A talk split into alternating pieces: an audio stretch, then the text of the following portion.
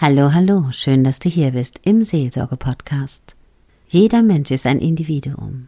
Jeder Mensch hat andere Narben seines Lebens und andere wunderbare Erlebnisse.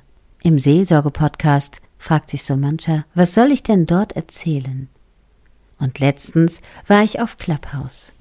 Und im Clubhouse sind so viele Menschen, die sich untereinander unterhalten über die unterschiedlichsten Themen.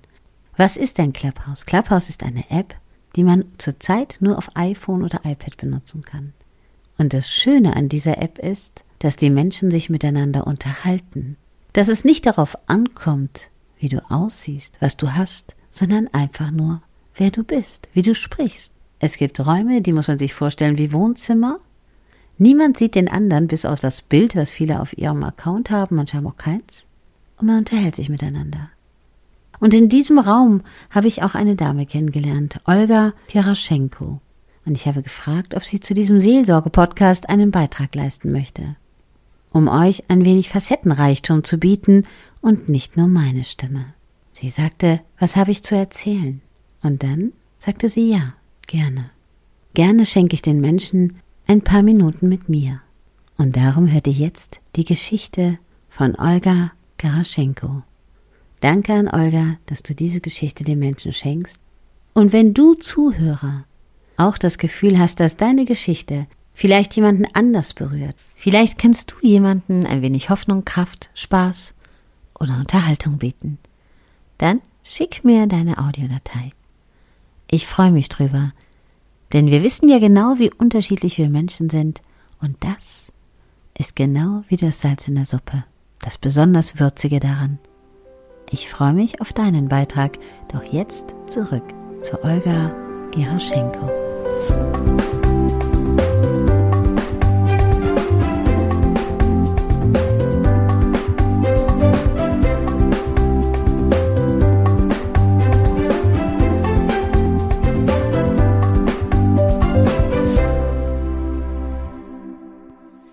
Hallo, ich wurde eingeladen, eine Geschichte zu erzählen aus meinem Leben.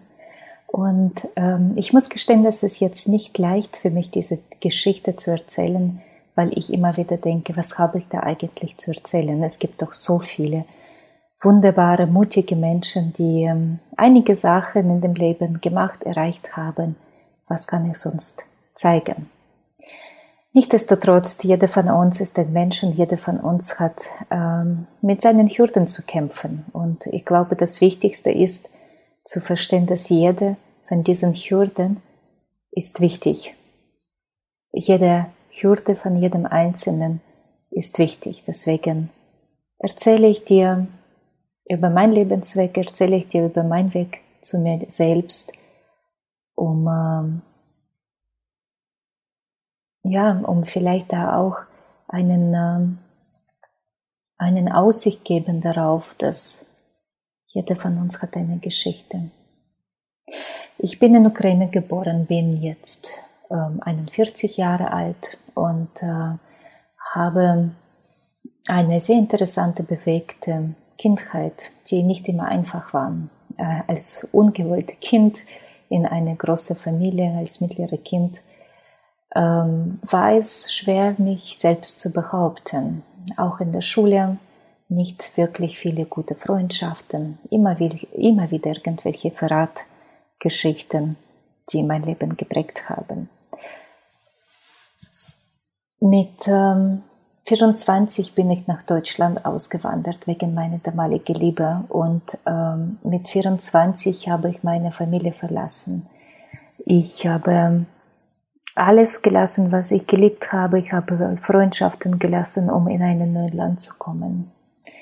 Die neue Aufbau, der neue Weg war spannend und interessant. Es hat aber ein Riesenstück von mir in diesem Leben gefällt. Mit äh, 28 habe ich mein erstes Kind bekommen und mit 30 mein zweites Kind. Und ähm, ab 30 äh, habe ich eine sehr starke Burnout gehabt und habe postnatale Depressionen gehabt.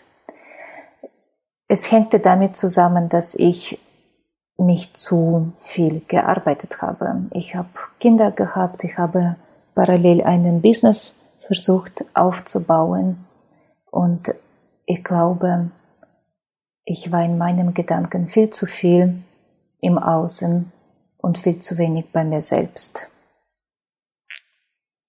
Es waren die Tage, wo ich nichts mehr wollte.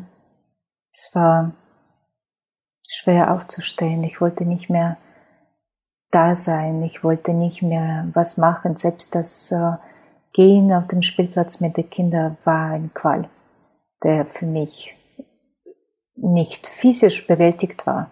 Ich könnte es physisch nicht bewältigen. Ähm, ich konnte nicht mal Fahrrad fahren. Das war alles so anstrengend und sinnlos.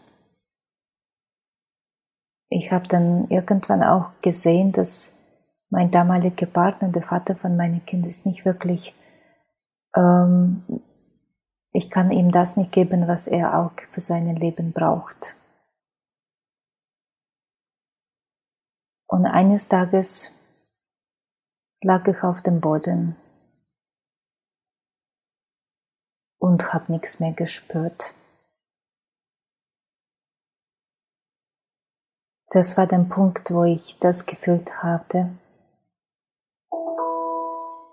es kann so nicht weitergehen. Ich musste für mich eine Entscheidung treffen. Was mache ich aus meinem Leben? Und ich bin aufgestanden, ich habe mich geduscht und ich habe angefangen, mich nicht an dem festzuklammern, was in meinem Leben nicht richtig ist, sondern ich habe angefangen zu suchen, was kostet mir so viel Energie, um das aus meinem Leben rauszubringen. Es war ein sehr langer Prozess. Ich habe ganz unterschiedliche Sachen gemacht. Ich bin zum Therapeutin gegangen. Ich habe ähm, immer wieder an mich gearbeitet, unterschiedliche Sachen gemacht. Ich habe Malen angefangen. Ich habe Tanzen angefangen, um auch da in das Gespür zu kommen. Was bin ich? Wie spürt sich mein Körper? Wie fühlt sich mein Körper? In den Malen habe ich gesehen, wie schnell meine innere Welt auf den Papier kommen kann und was es mit mir macht.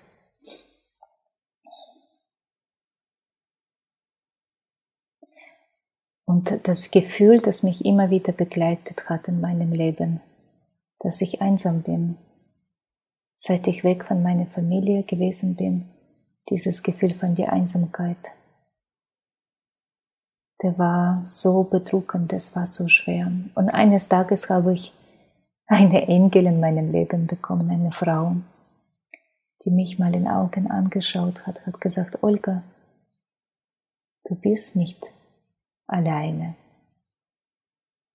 Einsam vielleicht ja, aber du bist nicht alleine. Nach diesen Worten bin ich rausgekommen. Ich habe mich auf eine Wiese gesetzt.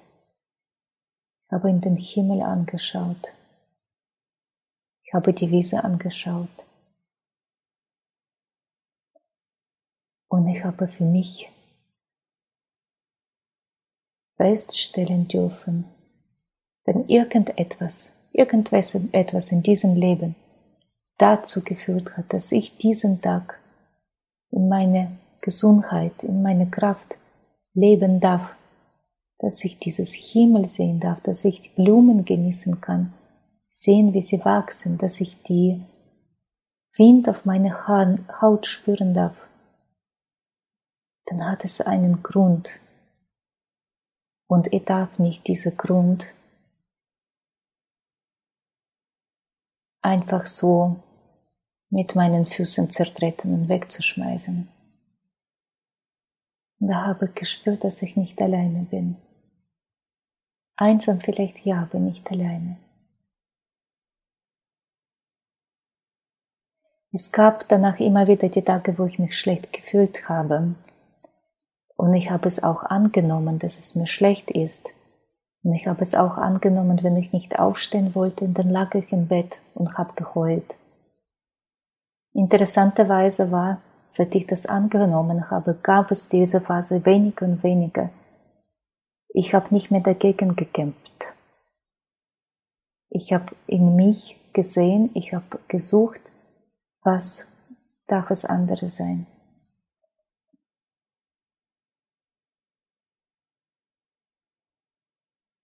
Es ist für mich nicht einfach so, diese Geschichte zu erzählen und ich weiß nicht, ob es zu etwas führt. Aber letztendlich, warum müssen wir uns anstrengen? Warum, warum sollen wir nur die Dinge tun, die zu etwas führen? Wir versuchen immer nur etwas hinterher zu rennen, was viele bewegen kann oder was alle bewegen kann oder was eine große Veränderung bringt. Vielleicht sollen wir auch mal lernen, etwas zu machen, was keinen Sinn macht, aber woran unsere Seele trotzdem strebt. Ich weiß, dass ich nicht mehr alleine bin und ich bin auch nicht mehr einsam, obwohl ich meine Einsamkeit wirklich genieße. Ich brauche immer wieder die Zeiten, wo ich alleine für mich sein darf. Ich gehe in die Natur, ich lausche die Vogel, ich höre die Bienen summen und ich weiß, dass auch nur durch meine Dasein gibt es einen Grund auf dieser Welt, warum ich da bin, auch wenn es nicht tue auch wenn es nichts leiste, auch wenn es nicht Größeres bewege, jemandem rette, jemandem besser machen, Geld verdienen, nur durch meine Dasein. Ich danke, liebe Claudia, für diese Möglichkeit, das so aufzunehmen, wie es ist.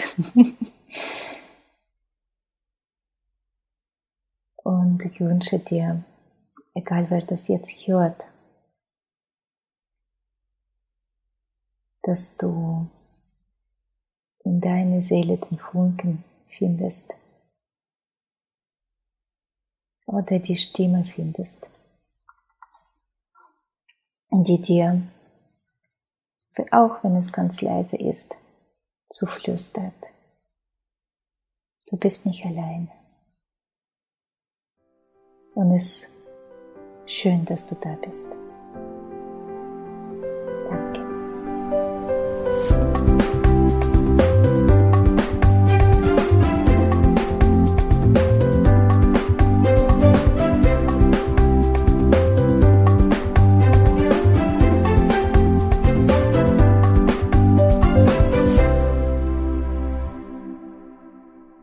Schön, dass du noch da bist und dir Olgas Geschichte bis ganz zum Ende angehört hast.